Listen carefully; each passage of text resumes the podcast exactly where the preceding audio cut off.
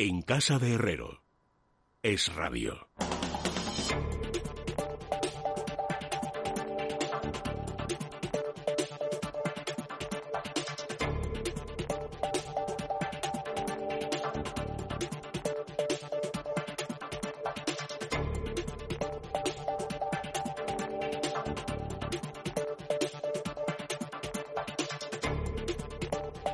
Pasan dos minutos de las nueve, de las ocho en las Islas Canarias y ya estamos en el tiempo de la información económica con Ricardo Lucas. ¿Qué tal, Ricardo? Buenas noches. ¿Qué tal? Buenas noches. Y con Diego Sánchez de la Cruz. ¿Cómo estás, Diego? Buenas noches.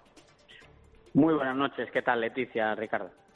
Bueno, permitidme que empecemos por un asunto que a mí me interesa especialmente y quiero saber vuestra um, opinión. Si bien la de Diego creo que ya sé cuál es porque te he leído ya en, libre mercado, pero eh, tiene que ver con, la ley del gobierno catalán para controlar los, los precios del, del, alquiler, ¿no? Para intentar limitar eh, por ley el precio de los alquileres con esa especie de guiño, ¿no? Que le quiere hacer a los grupos radicales eh, que le están exigiendo que apruebe medidas de, de este tipo y que tú publicas en libre mercado Diego, que es inconstitucional. Así lo ha interpretado el Consejo de Garantías Estatutarias, que si hacemos un poco de memoria y nos eh, retrotraemos a esos días tan aciagos de, del año 2017, recordaremos que es algo así como el servicio jurídico del Parlamento que interpreta en clave legal, en clave jurídica, pues eh, si se cumplen o no las directrices eh, que pauta el, el Estatuto de Autonomía de Cataluña. Y bueno, pues repasando la ley, no solo han llegado a la conclusión de que esta pretensión de controlar los alquileres desde la Generalitat no cumple eh, y de hecho sobrepasa las competencias eh, asignadas a Cataluña y, dadas a sí misma ¿no? por, por ese estatuto, sino que además eh, es incompatible con la misma Constitución española. O sea que es un toque, digamos, bastante serio a Quintorra. Ya intentó, con un decreto ley regular y controlar el precio de los alquileres el año pasado, y, se, recibió un dictamen muy parecido por parte del Consejo de Garantías Estatutarias. Ahora vuelve a suceder lo mismo, eh, pero desconocemos si, a pesar de, este, de esta advertencia, eh, la Cámara votará a favor o no, porque, insisto, si nos eh, retrotraemos a lo que pasó con todo el pulso separatista de 2017, ya vimos que una cosa es que ese dictamen sea desfavorable y otra que en el Parlamento de Cataluña, por curioso que pueda resultarnos aún, estén dispuestos algunos partidos políticos a pasar por encima de las leyes y de las normas. Veremos lo que ocurre en este caso. En cualquier caso, también hay que decir que el sector inmobiliario mm, respira un poco aliviado con este dictamen, pero sigue con, eh, digamos, los, brazos eh, en alza y, muy preocupado por lo que puede suponer la introducción de este tipo de controles, porque el sector inmobiliario en Cataluña está especialmente hiperregulado y mal regulado con las consecuencias nefastas que esto ha tenido en términos de precios tanto de alquiler como de compraventa.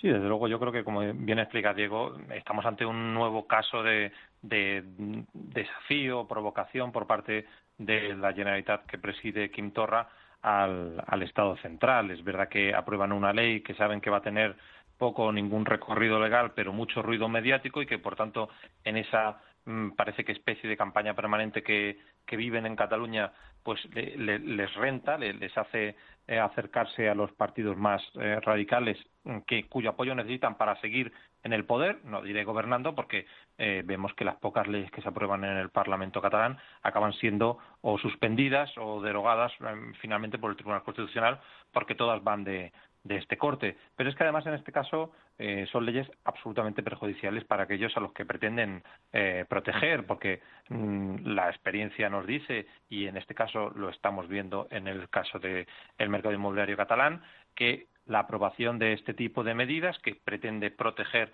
a aquellos que tienen más dificultades para acceder a la vivienda, acaban provocando todo lo contrario, una restricción de la oferta en el mercado que provoca un aumento de los precios y que, por tanto, dificulta el acceso a las personas a las que tenían más problemas y a las que este tipo de normas, en teoría, pretende em, proteger. Es importante también recalcar que lo que está pasando en Cataluña eh, sería algo muy parecido a lo que pasaría a nivel nacional si Podemos eh, consigue sacar eh, ese proyecto que tanto tiempo llevan reclamando y que, y que no consigue poner el huevo el gobierno eh, de controlar los alquileres a nivel estatal. Nos encontraríamos con algo muy parecido porque en muchos casos el mercado em, catalán de, inmobiliario eh, es el que va marcando la pauta luego a nivel nacional. ¿no? Es un mercado que hasta ahora hasta hace unos años era el más dinámico, ahora se ha convertido Madrid, entre otras cosas, porque tiene una regulación eh, mucho más eh, liberal, pero que eh, sigue todavía con un importante peso de la, de la inversión en el mercado inmobiliario y que, por tanto, este tipo de noticias, aunque puedan resultar tranquilizadoras, pues tener a un gobierno de este calibre, no solo en la Generalitat, sino también tener a un ayuntamiento como el de Barcelona, que preside Ada Colau, que a la mínima de cambio aprueba cualquier norma para o bien restringir eh, los alquileres o bien dificultar la construcción de vivienda, pues ya vemos lo que está provocando. Mayores precios en la ciudad de Barcelona, eh, mayores dificultades de acceso eh, para las personas que quieren vivir en el centro y que acaban teniendo que irse a la periferia. Y, por tanto, mm, es una buena noticia que esté cuestionada esta ley, pero me temo que esto no va a hacer que tanto la Generalitat como el Ayuntamiento de Barcelona cejen en su empeño de seguir restringiendo eh, el mercado de la vivienda porque creen que esto eh, va a ser beneficioso, a pesar de que, ya digo, la evidencia empírica nos, nos enseña que no, que esto perjudica a las personas a las que se pretende proteger. Bueno, nos vamos hasta Estados Unidos, si os parece bien, porque hay diferentes informaciones que nos llegan desde allí. Por un lado, lo que tiene que ver con las relaciones entre Estados Unidos y China, con Donald Trump prohibiendo cualquier negocio con, con TikTok y, tirando, tensando un poco más la cuerda. Y por otro lado, una noticia que yo creo que sería más positiva si no me decís lo contrario, que nos hemos encontrado, noticia de hoy, con que en Estados Unidos han creado más empleo de lo esperado en el, en el mes de junio. Decidme por cuál queréis empezar.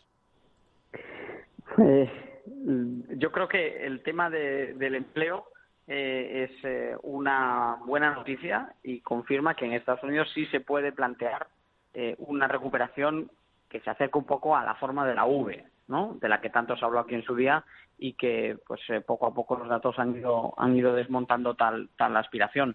Eh, ¿Por qué? Pues porque allí los ERTES no son una figura burocrática, es decir, los ERTES no son una, un permiso especial que otorga el gobierno para poder suspender temporalmente un contrato de empleo de un trabajador y ajustarse a la situación. No, eh, la situación en, Estados Unidos es mucho más sencilla. Se pacta suspender temporalmente la relación laboral y el, trabajador se reincorpora con las mismas condiciones y los mismos derechos cuando la empresa está en condiciones de asumirlo de nuevo. Eh, eso ha hecho que los, eh, los despidos fuesen mucho más rápidos y la, y la recuperación de esos trabajadores también esté siendo mucho más veloz. Aquí todo tiene ese atasco burocrático que estábamos comentando y, por lo tanto, en un país donde es más difícil contratar, también es más difícil despedir y, al final, el mercado laboral, pues como saben todos nuestros oyentes, al ser mucho más rígido en España, tiende a tener tasas de paro que duplican o triplican las tasas de paro eh, que se observan por lo general en Estados Unidos. En este caso hablamos ya de un paro del 10%. Aquí recuerdo que antes de la pandemia estábamos en un 14%, eh, de modo que son buenas noticias no sé cómo lo ve Ricardo, ¿no? Pero yo creo que, que, sí incluso se puede hablar de, que se acerca eh, en parte a la anhelada V de la recuperación. Desde luego está claro que lo hablamos la semana pasada, recuerdo, la economía norteamericana es mucho más dinámica, tiene movimientos eh, mucho más eh, veloces y a la vez que recoge eh, las caídas de la economía de una manera mucho más intensa, luego las recuperaciones son más aceleradas y lo estamos viendo, eh, lo, vamos a ver en este caso, lo hemos visto en otros. Eh, las cifras de empleo de este mes son absolutamente sorprendentes, pero es que además si las ponemos en comparación con lo que estamos viendo, por ejemplo, en España, pues claro, no, nos damos cuenta de cuáles son los beneficios de no una economía dinámica, una economía abierta, una economía en la que, como explica Diego, los eh, empleadores pueden hacer y deshacer relaciones laborales rápidamente y, ya digo, a la vez que las deshacen también, las vuelven a retomar.